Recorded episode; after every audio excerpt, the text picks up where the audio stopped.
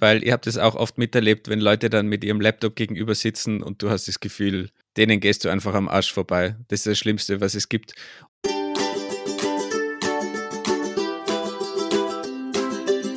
Dein Vorgesetzter ignoriert jedes Feedback im One-on-One?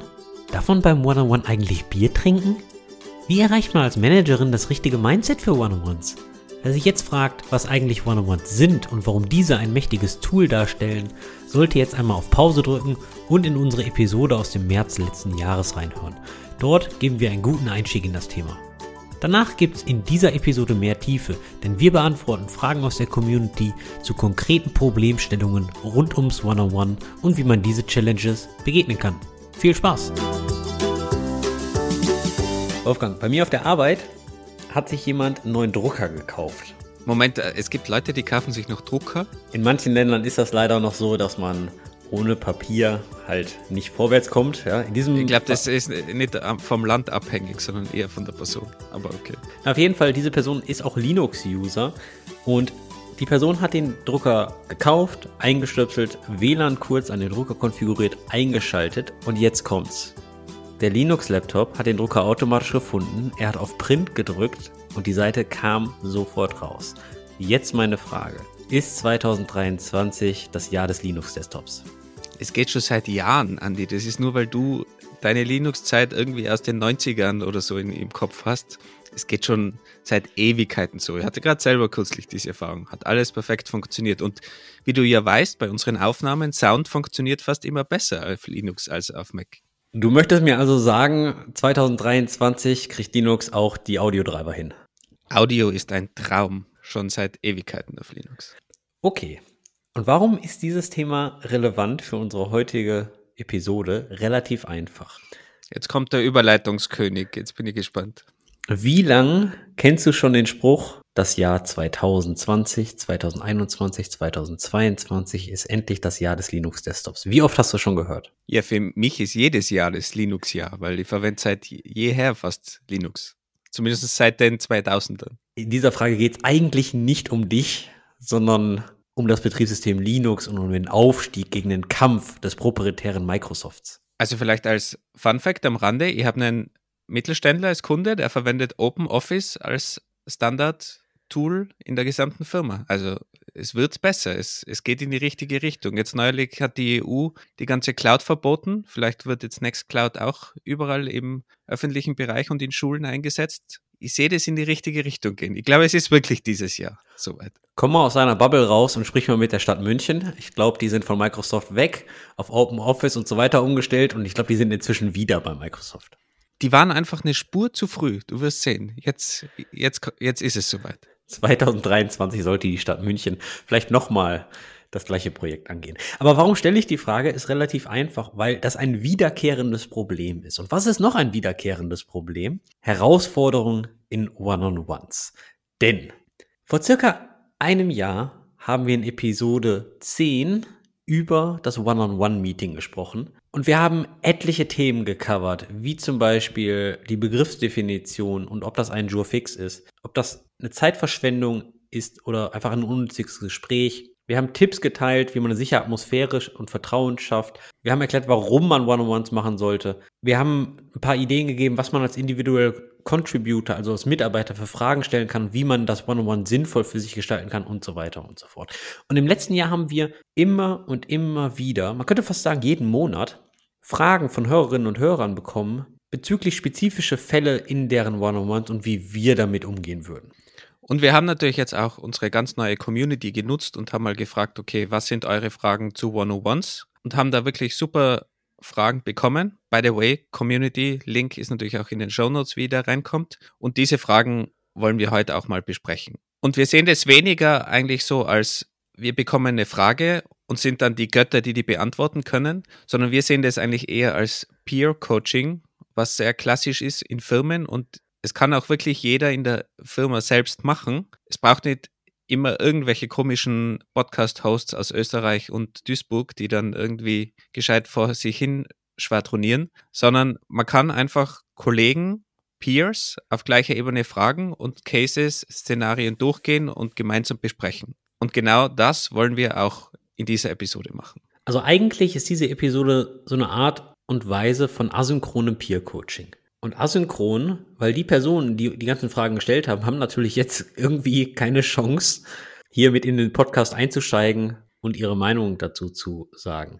In der Vergangenheit haben Wolfgang und ich Erfahrung mit synchronem Peer-Coaching gemacht. Was wir eigentlich gemacht haben, ist, wir haben uns mit anderen Engineering-Managern in der gleichen Firma so alle zwei bis drei Wochen immer für eine Stunde getroffen in einem Meetingraum, in einem geschützten Raum und haben Fälle besprochen, ähnliche Fälle, wie wir sie heute in dieser Episode besprechen.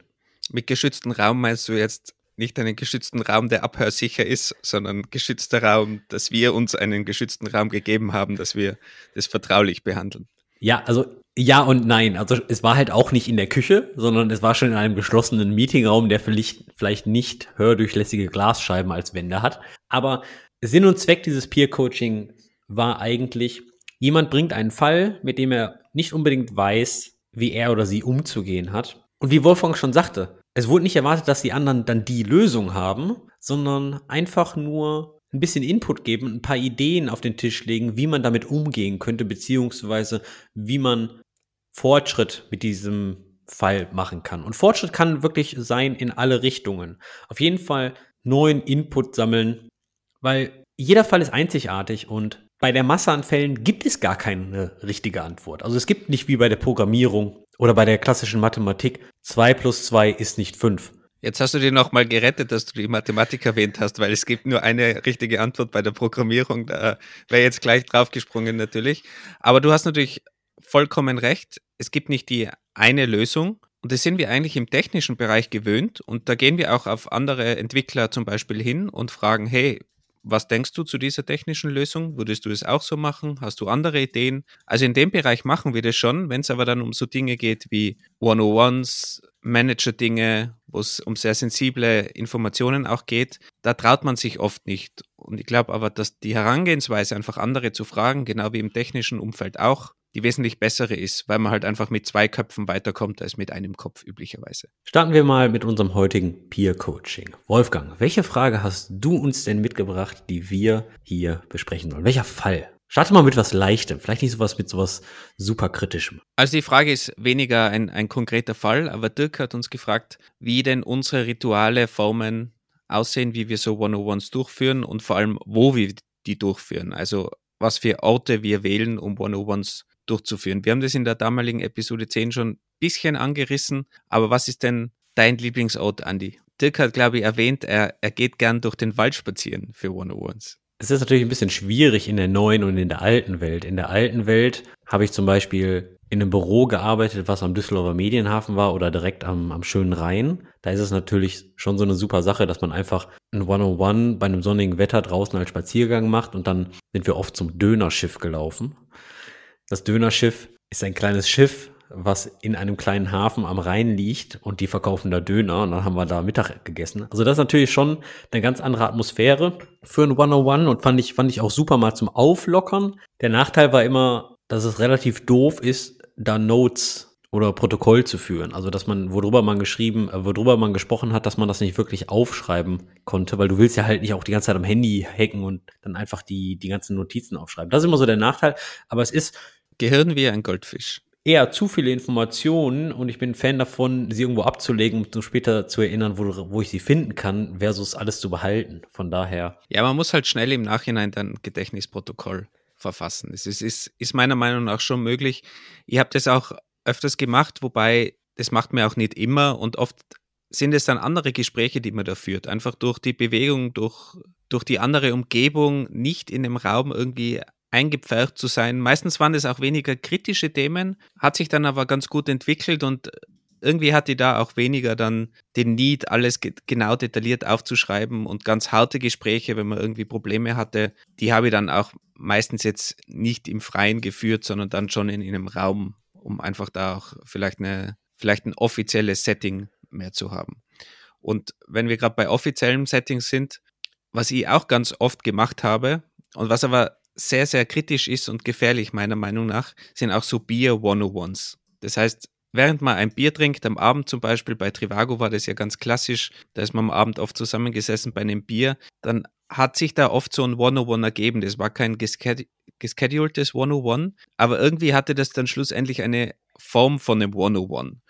Und warum sage ich da gefährlich? Also auf der einen Seite ist es sehr gut, wenn man einfach mal frei über irgendwas sprechen kann bei einem Bier. Aber man muss halt aufpassen, erstens, dass das nicht geplant ist, kein offizielles Meeting. Das würde ich also nie bei einem Bier machen. Und das würde ich auch niemandem empfehlen. Es sollte schon irgendwie einen offiziellen Charakter haben. Aber man bekommt halt auch Dinge mit, die man sonst vielleicht nicht mitbekommt, weil die Leute einfach relaxter sind am Abend und vielleicht ehrlich mal ihre Meinung sagen. Das kann sehr hilfreich sein. Aber auch da ist dann wieder die Schwierigkeit, man muss sich im Klaren sein, dass man Engineering Manager ist und immer noch in der Rolle da sitzt und man vielleicht auch ein Bier getrunken hat oder zwei Bier. Und das muss man einfach dann unter Kontrolle haben. Und darum ist es eben so schwierig, auf dieser Gratwanderung nicht in die eine oder andere Seite zu fallen. Und darum ist es einerseits sehr wertvoll, so Bier 101 am Abend vielleicht oder über Dinge zu sprechen, aber man muss halt auch sehr, sehr, sehr aufpassen. Wie siehst, wie siehst du das Ganze? Hast du so Gespräche geführt? Ja, habe ich in der Vergangenheit. Hier und da mache ich sie auch noch, aber die große Herausforderung ist dabei natürlich die professionelle Distanz zu halten, weil du als Engineering Manager kannst das vielleicht noch oder beziehungsweise bist dir bewusst darüber. Die große Herausforderung ist, du kannst die Erwartungshaltung deines Gegenübers nicht steuern. Wenn die Person sagt, oh, we are getting friends now, ja, wir, wir sind hier alles Familie,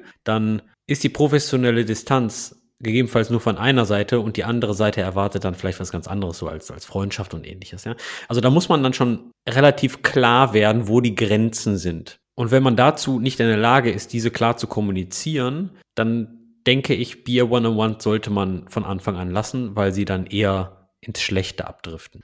Und wie gesagt, ich glaube, offiziell sowas Beer 101 zu nennen, ist an sich schon schlecht und es geht so in die, in die Sauna-Club-Mentalität, wo man sich dann irgendwas in der Sauna ausmacht. Also, wenn das zufällig passiert, wenn man mal auch ein Gespräch über die Firma führt, beim Bier ist das okay oder über, über gewisse Dinge. Aber ich würde es eben nicht empfehlen, wirklich konkret zu sagen, okay, wir machen unser One-on-One heute bei einem Bier oder so. Das würde ich auf keinen Fall machen. Ja gut, solche Sachen ergeben sich dann hier und da mal.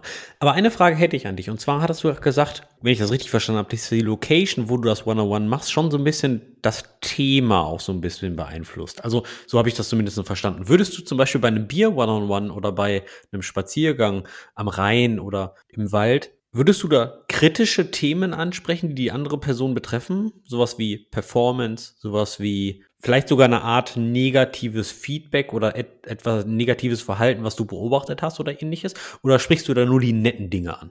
Ja, das ist genau das, was ich zuerst gemeint habe mit, man muss wissen, welche Themen man dort anspricht und wo sich das Gespräch dann auch hinentwickelt. Ich würde zum Beispiel jetzt nie ein klassisches Review, 360 Review oder sowas bei einem Spaziergang besprechen, weil da braucht man, glaube ich, einfach Unterlagen. Das sollte in einem ruhigen Setting, in einem Meetingraum stattfinden, wo man eben auch Notes machen kann, wo man genau sich gegenüber sitzt, wo man das Verhalten auch sieht von dem Gegenüber. Und wenn ich jetzt am Rhein spazieren gehe, dann kann ich schon mal kritischere Fragen stellen oder vielleicht auch probieren, so wirklich tiefer zu gehen. Was ist denn wirklich deine Meinung zu einem gewissen Thema? Vielleicht auch kritisch. Aber wenn es um wirklich harte Themen geht, würde ich einfach einen klassischen Meetingraum auf jeden Fall empfehlen, weil es hat dann einfach was Offizielleres und da ist das Setting dann einfach besser geeignet für so kritische Themen meiner Meinung nach. Aber kann das nicht auch schon so ein bisschen Angst schüren beim Gegenüber? Oh, heute kommt kein One-on-One -on -One am Rhein oder am Wald. Uh, das könnte zu 50 Prozent ein kritisches Thema sein.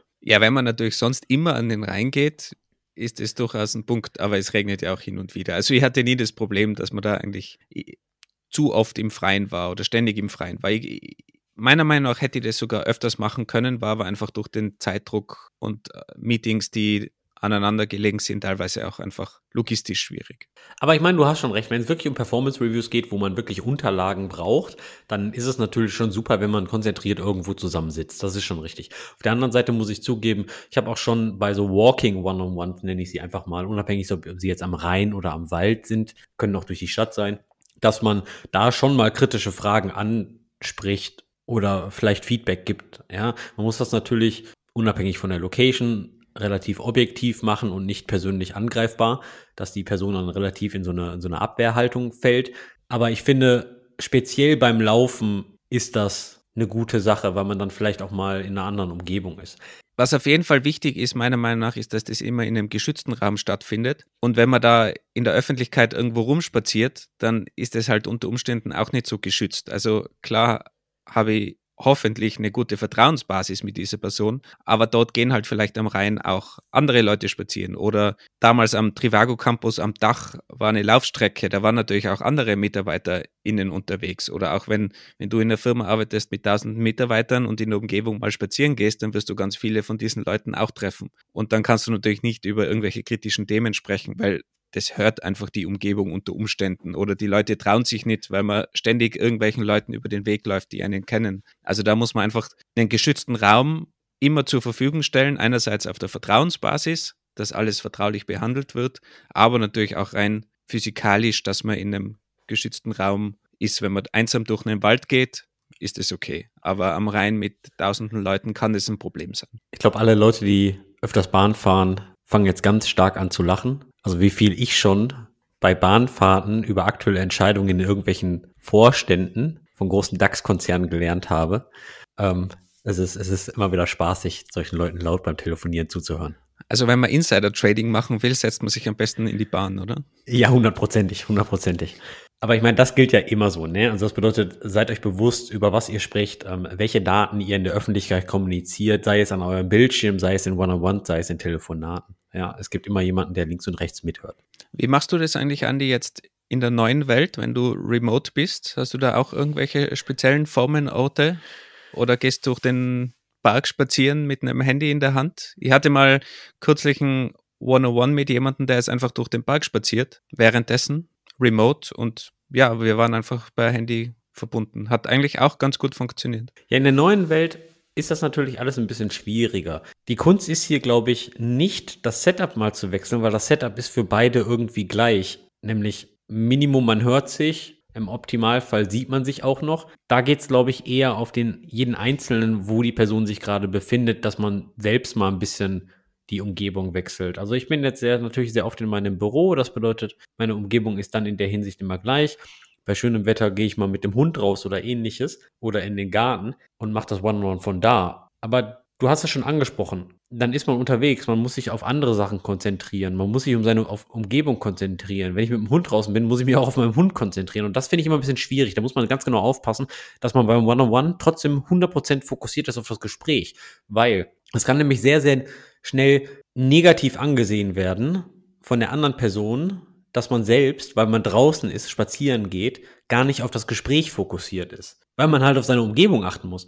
Und das finde ich schon irgendwie disrespektvoll. Also das ist schon, das finde ich wirklich, wirklich schwierig, weil das One-on-One -on -One ist eine, ist ein Gespräch zwischen zwei Personen, wo es Teil, wo, wo es eigentlich in der Regel um den Individual Contributor geht. Und wenn dann der Manager draußen spazieren geht und sich mehr auf seine Umgebung orientiert oder auf seine Kinder oder auf seinen Hund oder, oder auf was weiß ich nicht, dann fühle ich mich nicht wirklich ernst genommen. Dann denke ich mir, hey, das ist hier mein Gespräch und ich will jetzt hier richtige Antworten. Ich möchte ein gutes Gespräch haben, weil das, das Ganze soll mich als Individual Contributor weiterbringen. Und die Person sieht das als auch nur eins dieser regulären Meetings, dann stelle ich mir schon die Frage, ob das hier nicht gerade verschwendete Zeit ist. Oder ob wir das One-on-One nicht einfach verschieben sollten. Wobei man das natürlich früher auch hatte, natürlich weniger, weil man selten Kinder oder vielleicht einen Hund dabei hatte. Wobei Hunde waren im Office ja doch hin und wieder irgendwo unterwegs, wenn man dann mit einem Hund spazieren geht, ein One-on-One gleichzeitig macht. Wie gesagt, es müssen halt alle einverstanden sein. Man muss sich klar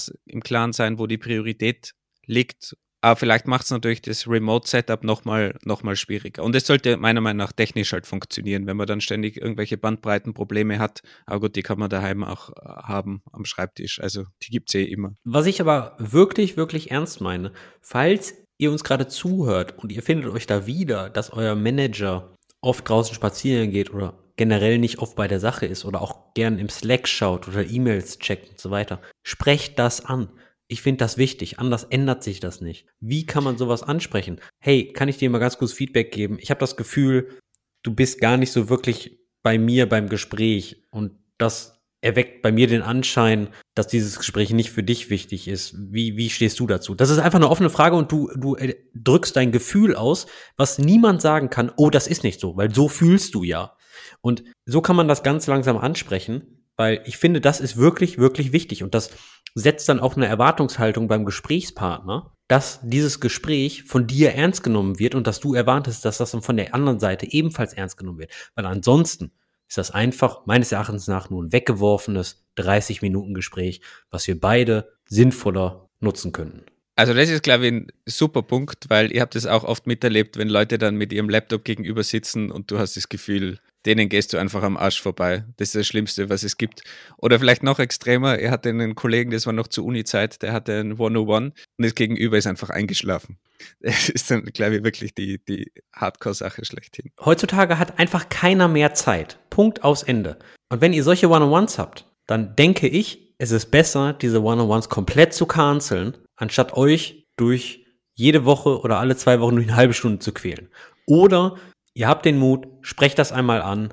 Ja, das mag vielleicht wie ein Schlag vor, von, vor, von Hals sein, aber der Punkt ist, wenn ihr Value aus einem One-on-One wollt, dann müssen beide da sein und dann müssen beide sich aufs Gespräch fokussieren. Wobei ich muss schon sagen, es ist dann ziemlich hart, wenn du da drin sitzt und dein Manager ständig auf den Laptop schaut, dass du den, dem das ins Gesicht sagst ist echt, echt schwierig, muss man, muss man schon auch sagen. Ich finde es einfach extrem respektlos, wenn das Manager machen, aber ich habe es leider auch äh, miterleben müssen. Und vielleicht kann man ja irgendwas anmerken oder wie du eben sagst, einfach mal sagen, wie man das empfindet. Das ist vielleicht immer das, das Beste. Den Manager direkt darauf anzusprechen, ist 25 mal besser, als zum Manager vom Manager zu gehen und das zu petzen. So gibt man dem Gegenüber wenigstens die Chance, was zu verbessern. Ja, natürlich ist es hart. Verstehe ich. Aber was ist die Alternative? Du kannst auch jedes One-on-One absagen mit, oh, ich habe nichts zu besprechen, oh, ich habe nichts zu besprechen. Löst nicht das Problem. Du willst ja, dass sich etwas zum Guten ändert. Ja, ich glaube, das ist auch etwas, was man einfach lernen muss, dass man direktes Feedback gibt, auch nach oben. Und es ist extrem schwierig, aber auch sehr wirksam und sehr, sehr mächtig. Aber wenn wir jetzt gerade bei Kritik nach oben sind, da haben wir eine sehr interessante Frage bekommen. Wir sagen jetzt auch keinen Namen.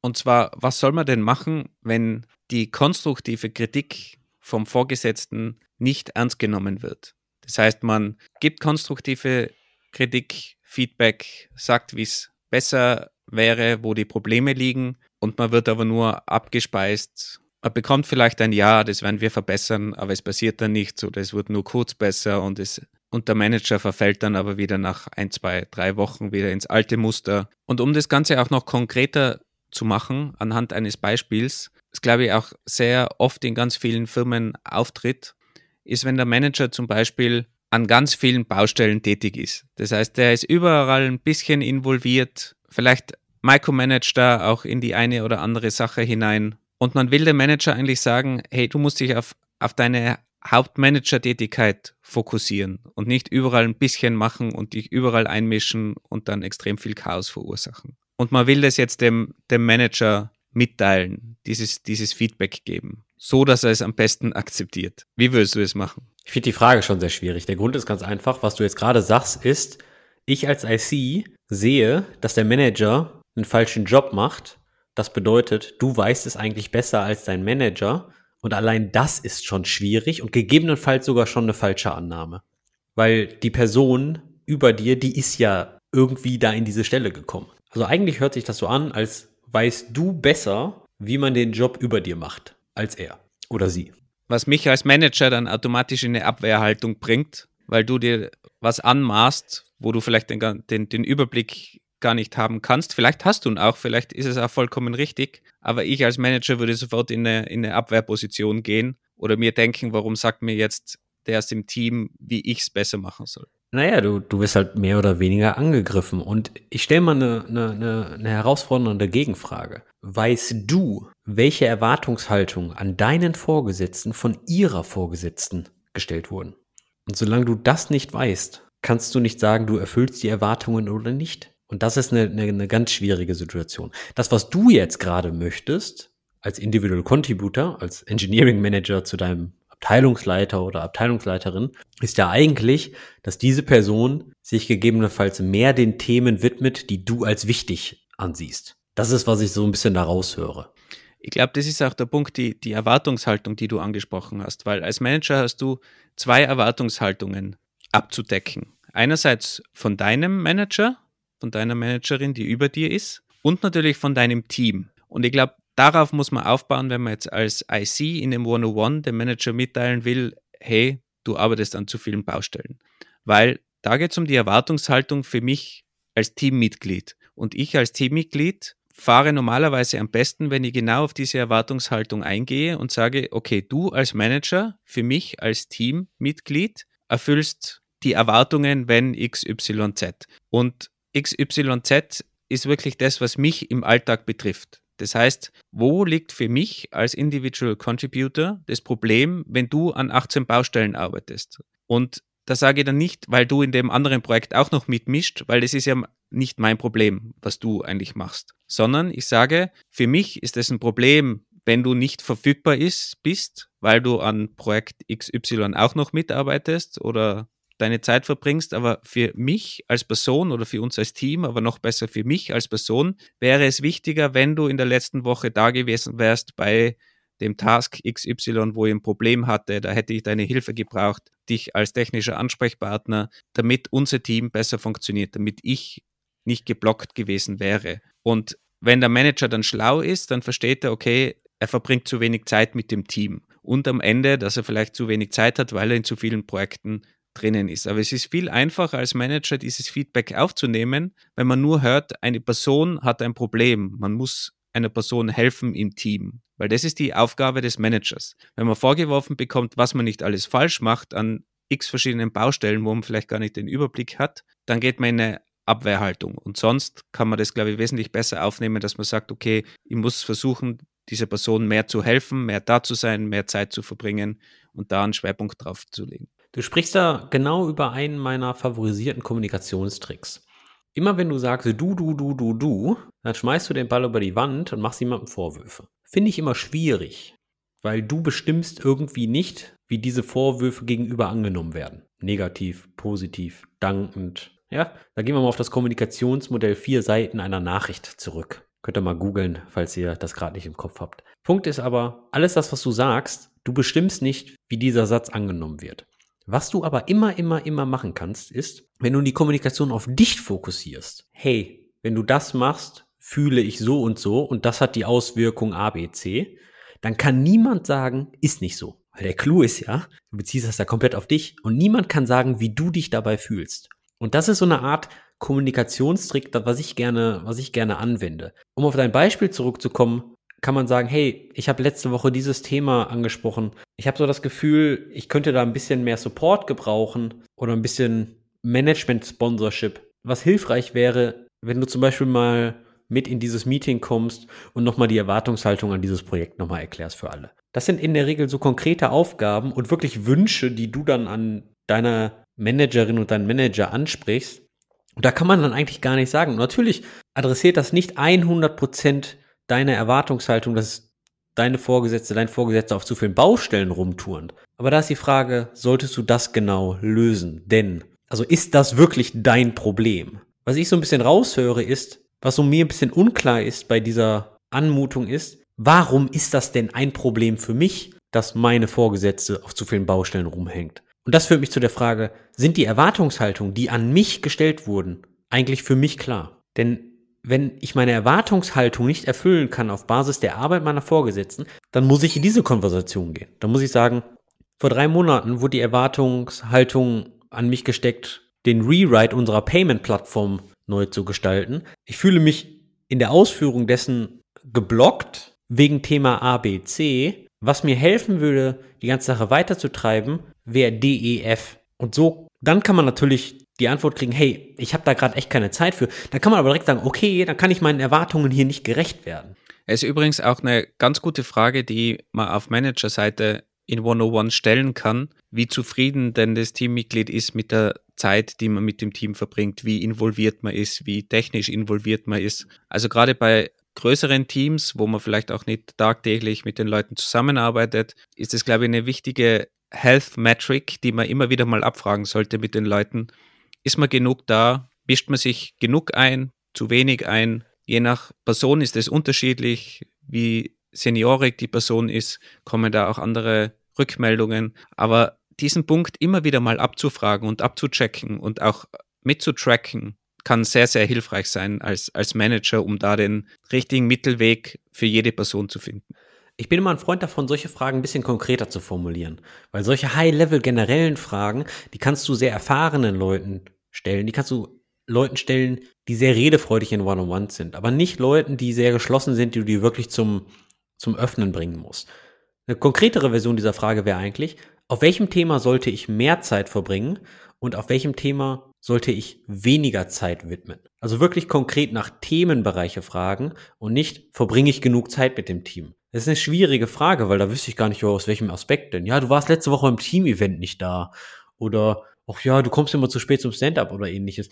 Sondern wirklich, was ist denn das Thema, wo ich weniger Zeit verbringen sollte? Das ist nämlich eigentlich eine Frage auch so, in welchem Thema würde das Team denn mehr Flexibilität wünschen? Und, und das kann dich natürlich zu dem Gedanken bringen, micromanage ich das Projekt jetzt gerade hier oder ähnliches.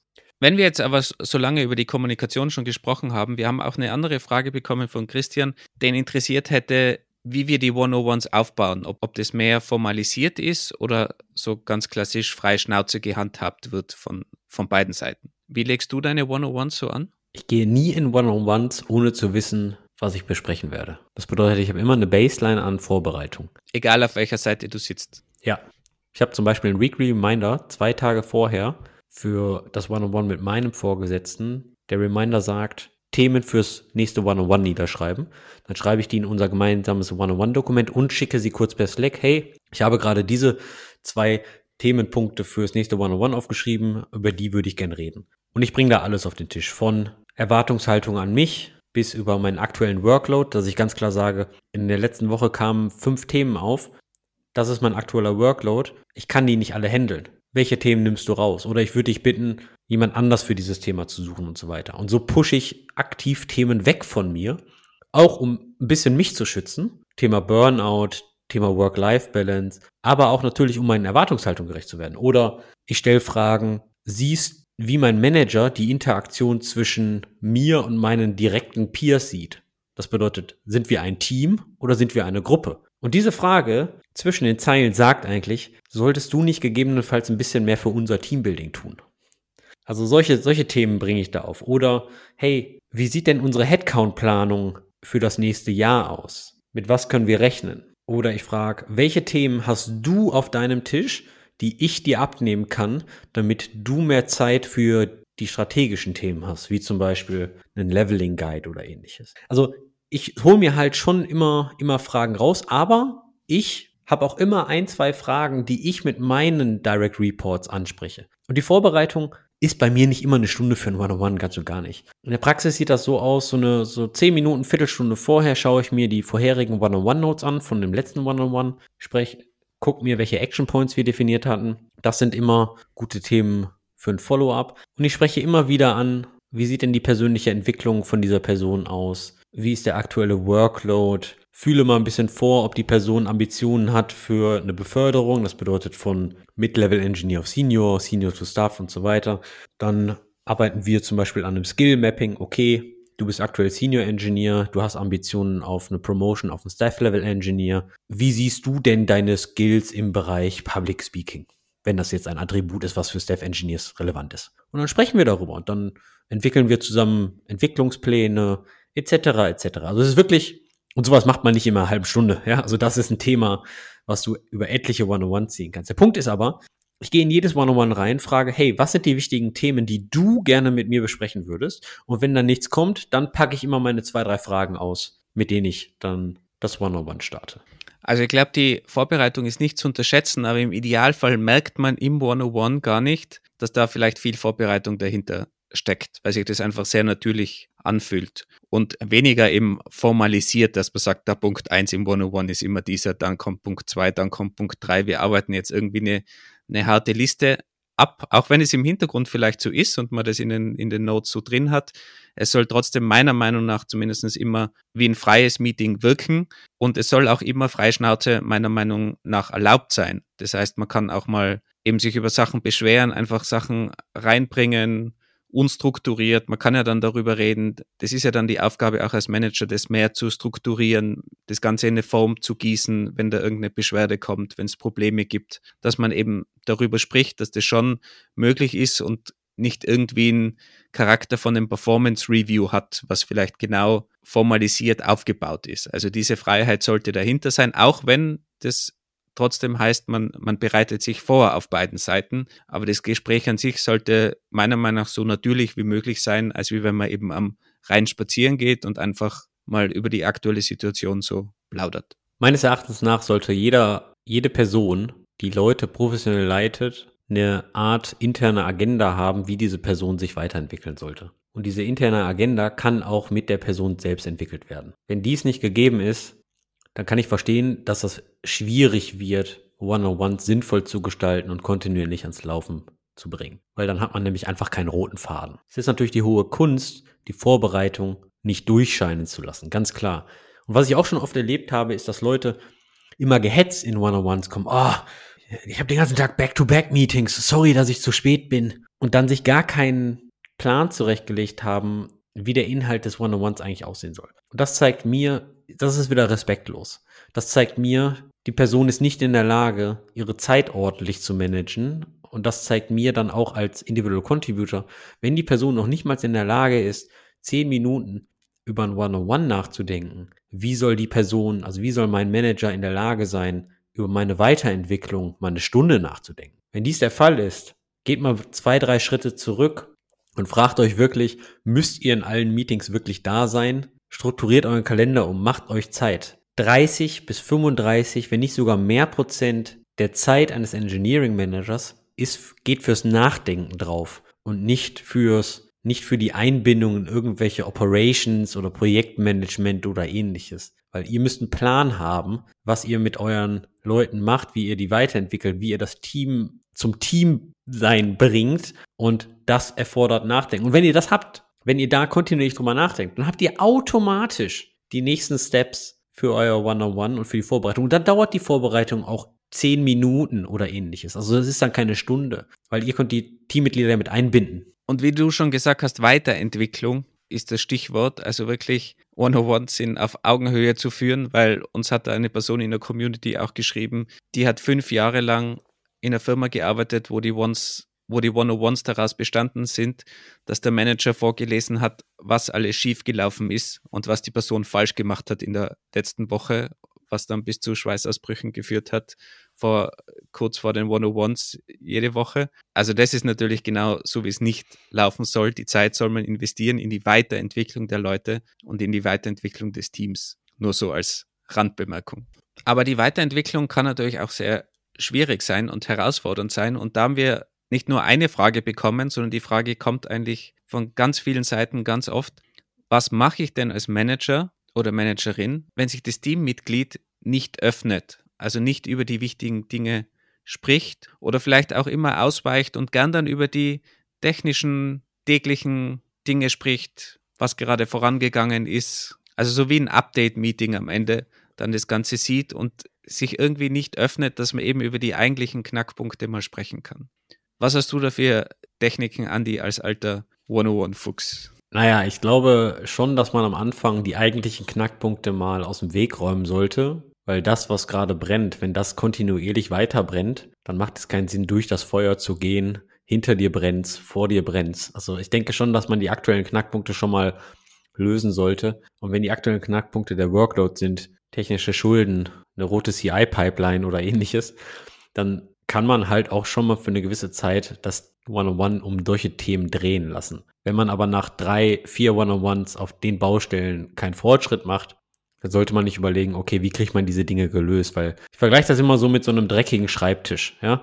Wenn du einen kompletten dreckigen Schreibtisch hast und ein Sauberkeitsfanatiker bist, wie willst du konzentriert arbeiten, wenn dein Schreibtisch einfach komplett dreckig ist und, und vollgestellt ist? Ja, löse erstmal das, das, das Hauptproblem, dass dein Schreibtisch aufgeräumt ist und dann kannst du nämlich über mittel- bis langfristige Weiterentwicklung sprechen. Aber wenn dein Direct Report direkt ins Meeting kommt und sagt, boah, jetzt habe ich den ganzen Tag wieder hier mit den Unit-Tests äh, rumgeballert und die CI-Pipeline, die führt die Tests ganz anders aus als ich lokal.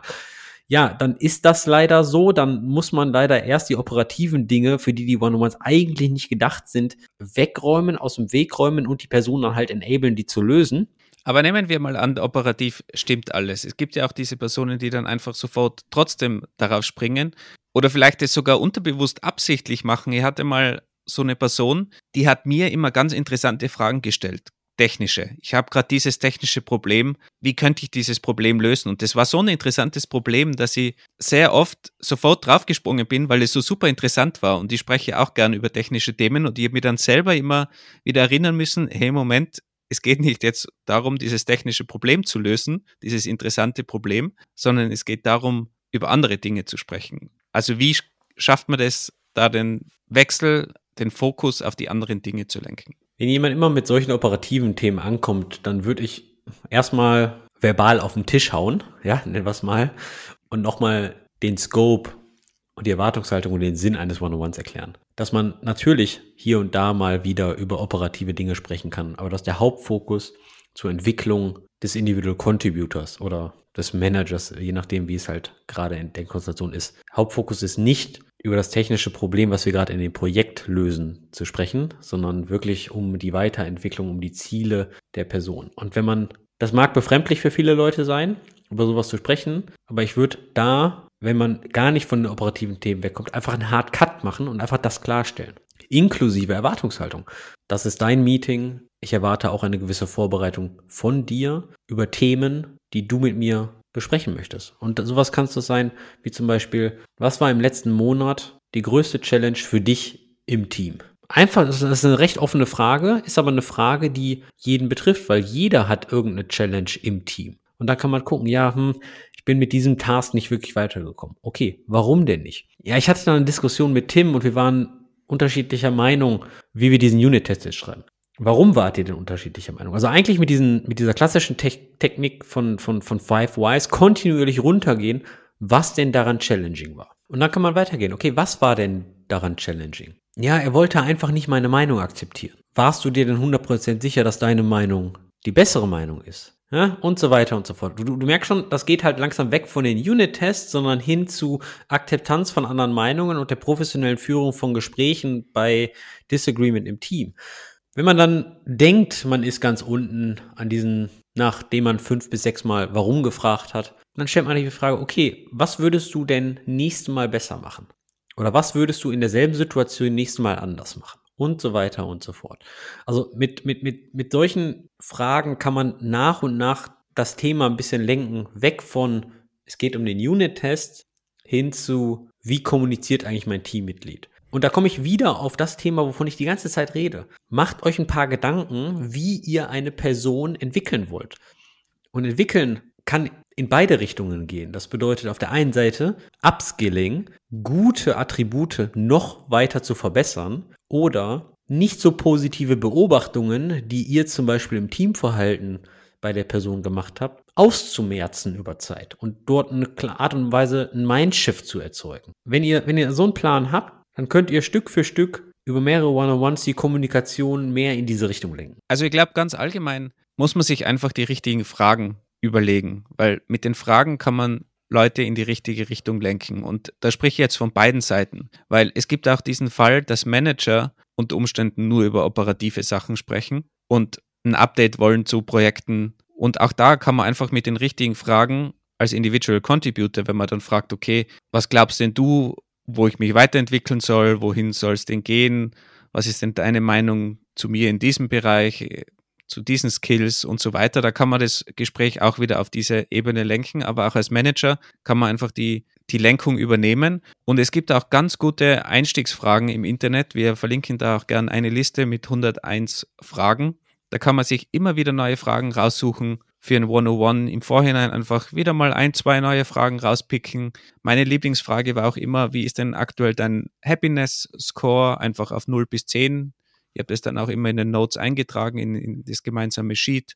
Dann kann man einfach auch sagen, okay, dein aktueller Happiness Score ist 6, letzte Woche war er 8. Warum ist er denn jetzt zwei Punkte niedriger? Und so kann man auch schon relativ schnell üblicherweise in so Dinge einsteigen, ohne dass dann Leute sofort auf die Technik springen. Kann natürlich auch passieren und es gibt hartnäckige Fälle und da muss man halt wirklich hart wieder, wieder zurückrudern und sagen, okay, für das technische Problem machen wir vielleicht ein eigenes Meeting, das lagern wir aus, da holen wir auch vielleicht noch ein, zwei andere im Team dazu.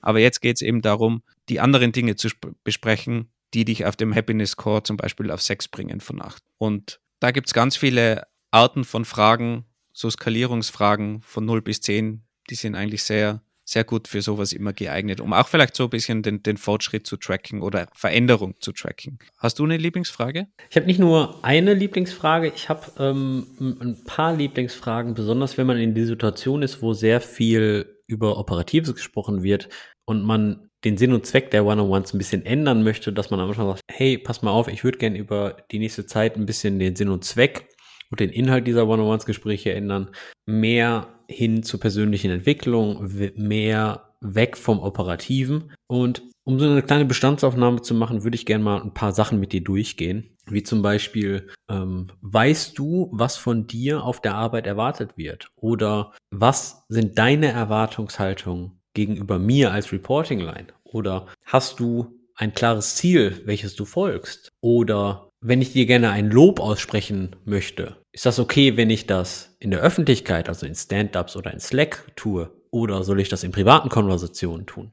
Hast du das Gefühl, du lernst genug hier in der Firma, damit du dich weiter selbst entwickeln kannst? Hast du das Gefühl, du lernst hier bei der Arbeit genug, dass du eine Weiterentwicklung und Wachstum spürst? Hast du einen klaren Karrierepfad für dich? Das bedeutet, wo siehst du dich in eins, drei, fünf Jahren? Denkst du, wir arbeiten an spannenden Projekten und wie würdest du diese von, auf einer Skala von 0 bis 10 bewerten? Oder wenn es eine Sache gibt, die du hier im Team oder in der Firma ändern würdest, was wäre es? Oder hast du eigentlich alle Materialien und das ganze Equipment, was du eigentlich für deine Arbeit brauchst? Und vielleicht im Generellen, hast du eigentlich die Möglichkeit, das Beste jeden Tag hier zu geben oder blockt dich irgendwas?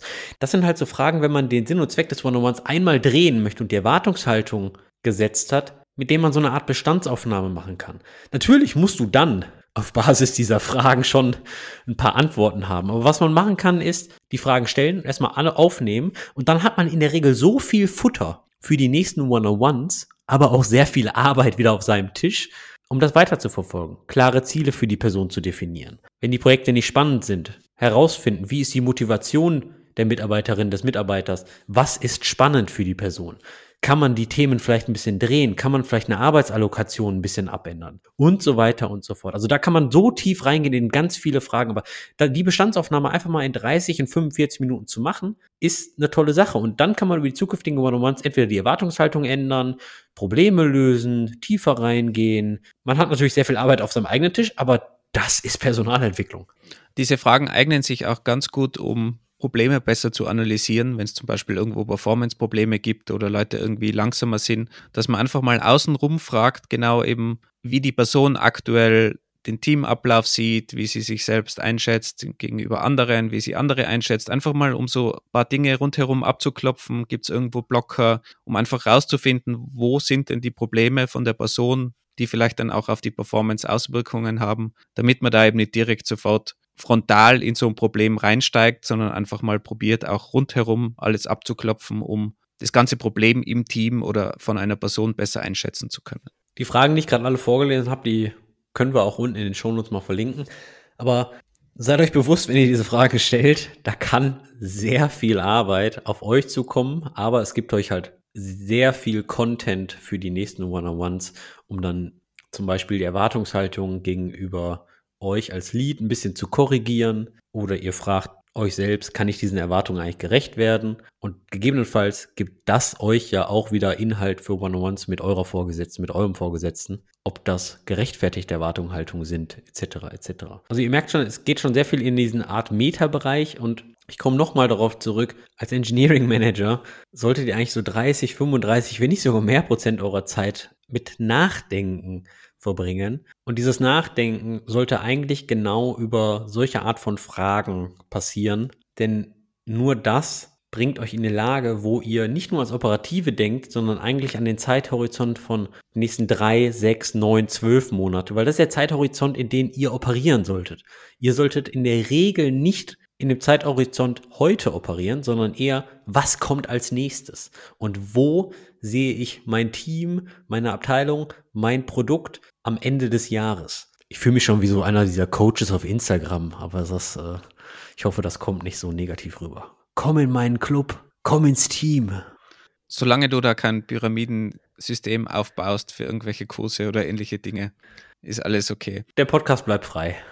Jetzt haben wir schon einige Themen abgefrühstückt, also wie die ganze Form der 101s aussieht, an was für einem Ort, welche Rituale wir machen, ob wir das formalisiert machen, mehr Freischnauze. Aber auch was es für Problemfälle gibt, also in die eine Richtung, wenn die ICs mit ihrem Manager zu kämpfen haben, wenn der das Feedback nicht annimmt oder die Kritik nicht sinnvoll annimmt oder auch in die andere Richtung als Manager, wenn man die ICs in der 101s in die richtige Richtung lenken will. Das sind so die üblichen Challenges, die man so, so hat in 101s. Einerseits die, die Planung, die Struktur und dann eben auch die kleinen Challenges, wie man die andere Person in die richtige Richtung lenkt, egal von welcher Seite aus. Aber ich habe gerade auch kürzlich mit einem Lead gesprochen, der 101s jetzt einführt, bei ihm im Team. Und er hat mir noch gefragt, ob ich irgendwie so einen Pro-Tipp habe, wenn er jetzt an die Einführung der 101s denkt, was er so zu beachten hat. Andi, hast du da einen abschließenden Pro-Tipp für ihn? Macht nicht alles zu eurem Problem, nur weil es in einem One-on-One aufgebracht wird. Ich denke, nicht jedes Problem, was genannt wird, sollte auch gelöst werden, denn ab und zu ist es völlig auch völlig okay zu sagen, hey, ich sehe das nicht als Problem und dass man dann ein bisschen mehr Kontext gibt, warum man das nicht als Problem sieht. Gegebenenfalls ist die Erwartungshaltung des ICs ein bisschen anders. Oder auch der Wissensstand einfach ein anderer, weil der, weil die Person hat meistens weniger Einblick. Euer Job ist nicht, jede Person im Team glücklich zu machen. Ich hatte mal einen guten Peer, der mir den sehr wertvollen Ratschlag gegeben hat, don't be nice, be fair. Ihr seid nicht dafür da, um, oh, mein Job ist hier das Beste, was ich je hatte, sondern euer Job ist es, ein Team zu führen, was die Ziele des Businesses supportet. Und da kann man auch ab und zu mal sagen, ich sehe das nicht als Problem und ich denke nicht, dass wir das lösen sollten. Dann sollte man natürlich eine Begründung parat haben oder gegebenenfalls mehr Kontext geben. Oder halt einfach durch die Five Whys oder mehr ein bisschen das unterliegende Problem der Person herausfinden. Ich sage nicht, dass man sofort dagegen reden sollte, sondern ich denke, dass ab und zu auch mal ein Disagree and Commit hilfreich sein kann. Deswegen macht nicht alles zu eurem Problem, nur weil es aufgebracht wird, sondern ihr müsst nicht jedes Problem lösen. Das ist so mein Tipp. Was ist dein Tipp? Geht witzigerweise in eine sehr ähnliche Richtung. Ich probiere auch Probleme einfach nicht zu lösen. Und zwar hast du das gerade gesagt, man muss nicht jedes Problem lösen. Und ich glaube, das ist ganz wichtig. In 101s werden einem ganz oft Probleme herangetragen. Ich habe ein Problem im Team. Ich habe ein persönliches Problem mit dem Tim, nachdem du den schon erwähnt hast. Der arme Tim bekommt halt alles ab. Dann springt man ganz gerne als Manager auf und sagt, ja, ich sprich mit dem und ich kläre das für dich. Und das ist, glaube ich, genau das Falsche. Man sollte nicht die Probleme von den Teammitgliedern lösen, sondern man sollte sie enablen, dass sie ihre Probleme selbst lösen. Und ich würde dann dieser Person sagen, hast du das dem Tim schon mal in einem Vier-Augen-Gespräch gesagt? Also vielleicht den Kontext natürlich auch erläutern, aber dann hast du mit ihm schon mal drüber gesprochen. Und wenn nicht, sprich mal mit ihm. Und was hat er gesagt? Und dann bespricht man im nächsten One-on-One, okay, hast du mit ihm gesprochen? Was war der Outcome? Habt ihr euch geeinigt? Was war das Problem? Weil wenn Leute miteinander sprechen, löst sich das Problem meistens von selbst. Wenn ihr das aber für euch übernehmt, müsst ihr das Problem lösen und seid gebunden, müsst viel Zeit investieren. Der bessere Weg ist natürlich einfach, die Leute dazu zu pushen, das selbst zu machen, vielleicht auch selbst andere Leute zu kontaktieren, das selbst in die Hand zu nehmen. Und dann können die das nächste Mal auch wieder selber machen. Und das zählt nicht nur zur Weiterentwicklung, zum Enabling, sondern auch zur Zeitoptimierung für euch selbst als Manager. Und erst im schlimmsten Fall kann man die dann mal in den Raum stecken, wenn sich die wirklich nicht einigen. Dann muss man da vielleicht einschreiten. Aber sonst die Leute weiterentwickeln, dass sie ihre Probleme selbst lösen können und man selbst nicht automatisch immer der Problemlöser ist. Oder der Problemlöser ist man schon, aber man löst das Problem nicht selbstständig, sondern delegiert die Problemlösung. Und habt bitte nicht die Erwartung an euch selber, dass falls ihr jetzt vorhabt, eure Struktur der One-on-Ones zu ändern, dass alles innerhalb zwei Wochen passiert. Das braucht Zeit, auch bis eure Gesprächspartner sich ein bisschen öffnen, bis die Gesprächspartner ein bisschen verstehen, okay, die Struktur hat sich jetzt geändert und da auch mitmachen. Also das kann gut mal drei bis sechs Monate dauern. Und auch immer offen kommunizieren mit den Leuten und fragen, was sie davon halten und können wir das mal ausprobieren. Also nicht einfach überstülpen und alles vordefinieren, sondern immer auf Augenhöhe gemeinsam, ist ja auch ein Meeting für beide Seiten, gemeinsam dieses Meeting vorantreiben. Wie ihr seht, One-on-One sind schon kein einfaches Thema. Da gibt es ja wahrscheinlich auch ganz viele andere Leute, die sind ganz anderer Meinung. Deswegen findet euren eigenen Style. Oder noch viel besser, wenn ihr anderer Meinung seid, kommt zu uns in die Community und erklärt uns, was der bessere Style ist und was man besser machen kann. Und wie sich Tim verhalten sollte. Der arme Tim, ja. So viel von uns. Ich hoffe, ihr konntet mit der ein oder anderen Sache etwas anfangen. Nehmt euch ein bisschen Zeit zum Nachdenken, was ihr vorhabt, wie eure Strategie ist, was euer Pfad ist. Als IC oder als Engineering Manager sollte von beiden Seiten kommen. Das bedeutet auch, wenn ihr Software-Engineer seid, was habt ihr eigentlich so vor? Wollt ihr das größere Rad drehen? Setzt euch auch mal eine Viertelstunde, eine halbe Stunde irgendwo hin und denkt drüber nach, was ihr denn wirklich so bewirken könnt. Denn eure Vorgesetzte und euer Vorgesetzter, die werden mit hoher Wahrscheinlichkeit glücklich darüber sein, falls ihr mal mit einem guten Vorschlag ankommt, was ihr eigentlich im Team verbessern wolltet. Und so kriegt man relativ schnell Buy-in. Also nehmt mal den Mut zusammen und pusht mal nach vorne. Wir wünschen euch dabei viel Erfolg und bis zur nächsten Woche. Bis bald. Ciao.